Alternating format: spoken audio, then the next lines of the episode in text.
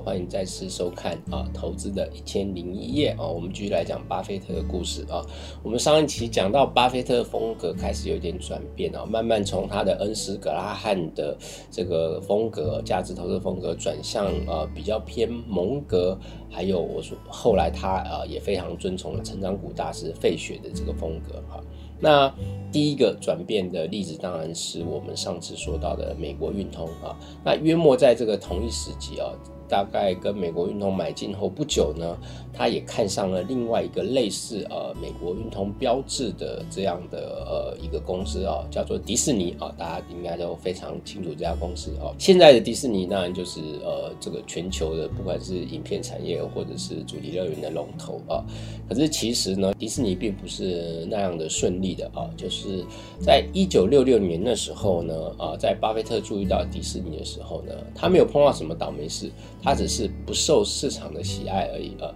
原因呢，是因为啊，这家公司呢，并没有很稳定的固定推出像现在这样子啊，每年固定都有很多的电影啊。它可能呃，今年有热门的电影，可是明年可能不一定有啊。所以呃，在这个收益的不确定之下呢，所以市场给它的价值也比较低啊。在一九六六年的时候呢，迪士尼的股价呢不到前一年每股盈余的十倍啊，也就是说本益比是低于十倍的啊。现在我们很难想象，像迪士尼这样的公司哦，当年居然也有曾经这么便宜的价格而吸引了巴菲特的注意。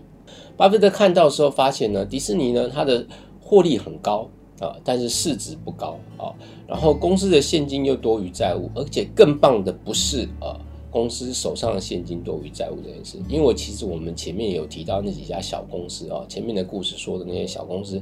在巴菲特注意到他们的时候，都是公司现金多于债务的时候。但是也有一些公司因为经营不善，就慢慢的、慢慢的，公司的现金就消耗掉了，哦，反而给巴菲特带来很多困扰啊。但迪士尼不是啊，它是现金多于债务，而且它还有最有价值的这些片库资产。啊，这些片库的资产呢？当时呢，啊，巴菲特啊去看电影啊时候，那时候有一部热门电影叫做《欢乐满人间》啊，那是一个很适合全家一起看的电影啊。啊，他去看电影之后发现啊，一家大小去看啊，大家都非常的开心啊。这样的类似的电影也有很多，还有像《白雪公主》这些啊。所以呃，迪士尼拥有这么多珍贵的旧电影，可是，在当年的会计制度下啊。迪士尼拥有这些珍贵旧电影片库，这些所谓的无形资产呢，在现在会计账上是会认列的，在当年是没有认列。也就是说，这些可以持续帮迪士尼赚进源源不绝现金的无形的资产啊，这些骗子呢，居然资产的价值是零。啊，所以巴菲特简直太压抑。公司有一个价值是零的资产，可是它可以持续的，每隔几年就会帮公司带来新的收入啊，这是很很惊人一件事啊。巴菲特的盘算是这样啊，不管是白雪公主或是欢乐满人间啊，虽然它是旧片的，可是呢，因为它是适合全家一起观赏，而且也没有什么的时代的呃。隔阂哈差异啊，所以说几乎呃每隔七八年呢，就有一批人长成到了这个适合看这部片影的时代，然后他们又会再花钱去看一下这个片子，而且这个片子在每个七八年之后呢，它都会因为当时的通货膨胀的关系呢，看这个电影的片子就会在涨价啊，所以真是太好了，就是有一个源源不绝的印钞机啊，这个这些片库啊，所以巴菲特觉得棒极了，而且还有一个更棒的是米老鼠哈，没有经纪人。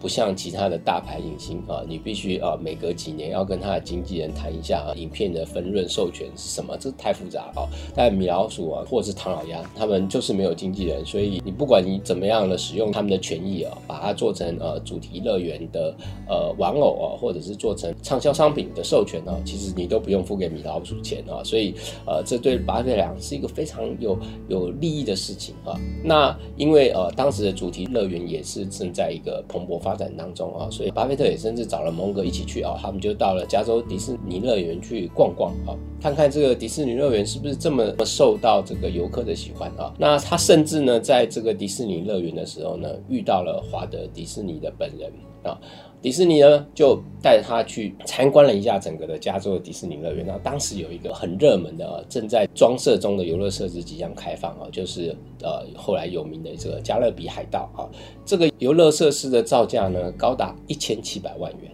好，这个一千七百万美元的这个造价呢。相当于这家公司市值的五分之一。好，所以不是这个游戏设施的造价太高，是当时这个公司的市值实在太低了。所以巴菲特当时就说了一句笑话。他说：“这家公司居然只能买五个类似这个等级的游乐设施，它这个市值啊，所以简直是太划算了啊！所以当然很兴奋的心情之下呢，巴菲特就呃很快速的买进了迪士尼的公司。这笔投资呢也很快得到回报哦。事实上，巴菲特只持有了一年多，呃就把迪士尼卖掉了，因为它涨得非常快啊，所以在这个报酬里面呢，啊他持有一年呢就赚进了两百二十万美元，报酬率高达五十五趴。”啊，对巴菲特来讲，他觉得这个投资的报酬实在是太好了。可是，在后来的股东会上呢，巴菲特呃检讨了他自己，他说：“你们的呃董事长呢做了一件蠢事啊，为什么蠢事呢？”，巴菲特说他卖的太早了啊，因为呢，当时他虽然赚了啊两百二十万美元啊，可是呢，迪士尼后来从一九六七年。一直到一九九五年，它是一只大成长型的标股。好，在我们刚才说的一九六七到一九九五年这段期间，迪士尼的股价涨了一百三十八倍。好，大家应该可以知道，啊，会为什么巴菲特会这么遗憾呢？好，以上是啊这一节故事，谢谢大家。